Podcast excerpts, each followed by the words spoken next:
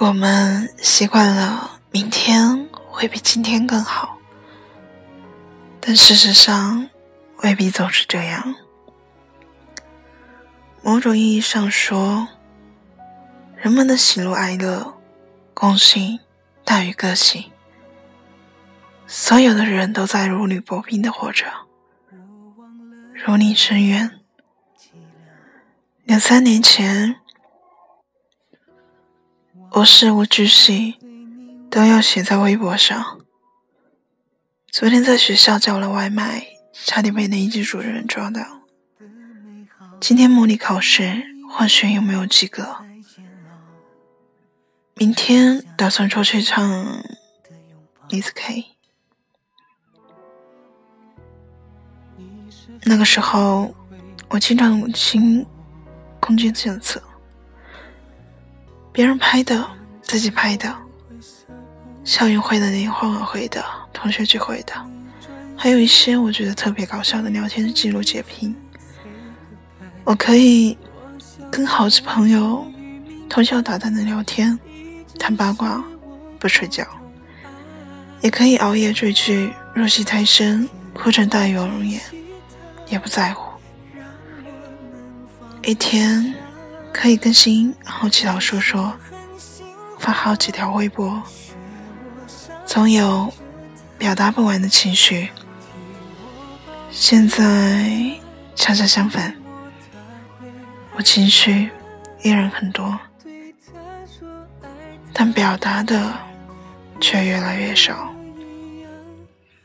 相册设置了权限，说说真的比发的勤快。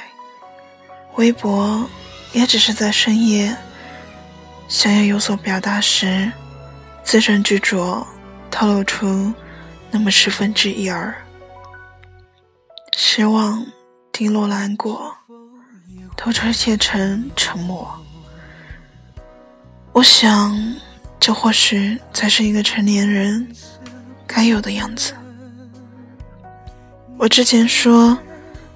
明明有一肚子心里话，却把自己憋到内伤，也不肯说出半分的人，应该也是厌弃自己的吧？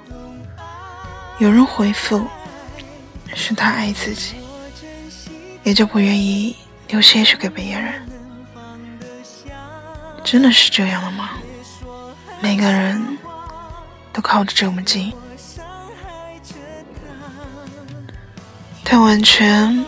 不知道彼此的心事，那么嘈杂，那么多人在说话，可是没有人在认真听。你有没有发觉，某些时候交流其实是一件很徒劳、很费心的事情？当我们谈论同一件事情时，我们也许并不是同一个意思。想想就觉得悲哀，一抹苦涩的味道。很久之前在网上看到别人总结的人生十大无能为力的事情，当时觉得荒唐可笑，如今却觉得那些道理有迹可循。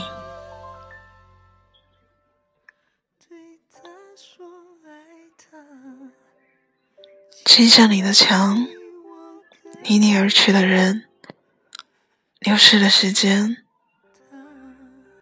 没有选择的出生，莫名其妙的孤独，无可奈何的遗忘，永远的过去，别人的嘲笑，不可避免的死亡，无可救药的喜欢。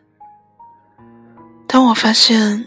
其实我只是经历了其中的三分之一。我觉得我是被上天眷顾的。永远的过去其实并不可怕，不管在读书时代有多风光，曾经拿过什么名次，曾经收到多少封情书，曾经被多少人喜欢，又喜欢过多少人。无论如何都会过去，以一种被铭记的姿态，偷偷的埋进土里，盼着那里的养料越长越深。时光冲破的洪流，向来不只是年华的禁锢和容颜的改变，更多的是他所带走的那些在小孩心底不重要的东西。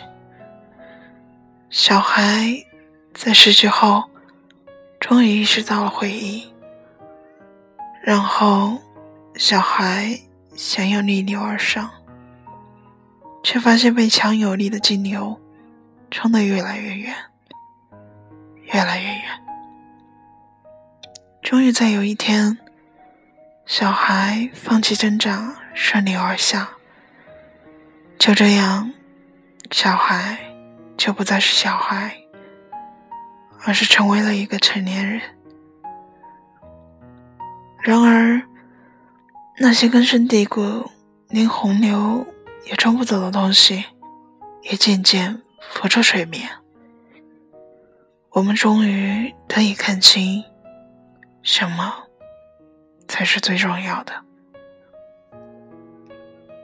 同样的一家饮品店，就算去再多次，也还是只会点第一次觉得好喝的东西，不愿意尝试换新口味。一个偶像明星。不管他后来光鲜与否，歌曲好听与否，只要一开始崇拜他，就能一下子坚持很多年。即便到了最后，自己过了那个追星的年纪，不再迷恋关注他，但听到有人说他的不好，还是会有想冲上去跟人理论的冲动。会在心里默默的委屈，那可是我当初喜欢过的人啊！你这么不了解他，又有什么资格妄自评论他呢？我想，这大概是一种上代的本能吧。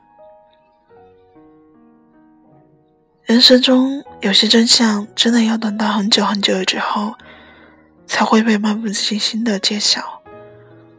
如同那些被我一条一条删掉的说说和微博，那些在别人眼中无足轻重的细枝末节，对于置身其中的人来说，依然是阴雨天气，不愿再踏回去，哪怕只是一小步。如果夏天去火，冬天才会暖。那么，闭上眼睛，再也不会有黑暗。今天的故事讲完了，感谢你的收听，我是怒木，我们下次再见。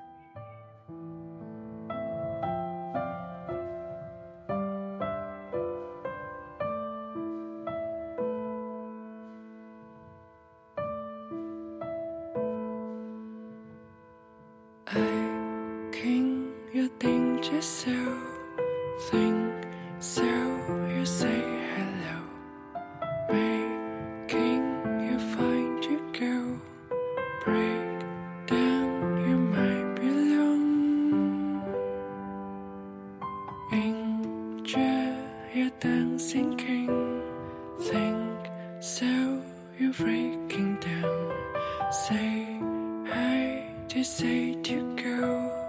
Break down you might belong.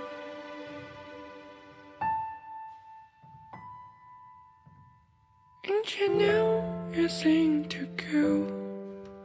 You don't know I love you so. Breaking down I find you go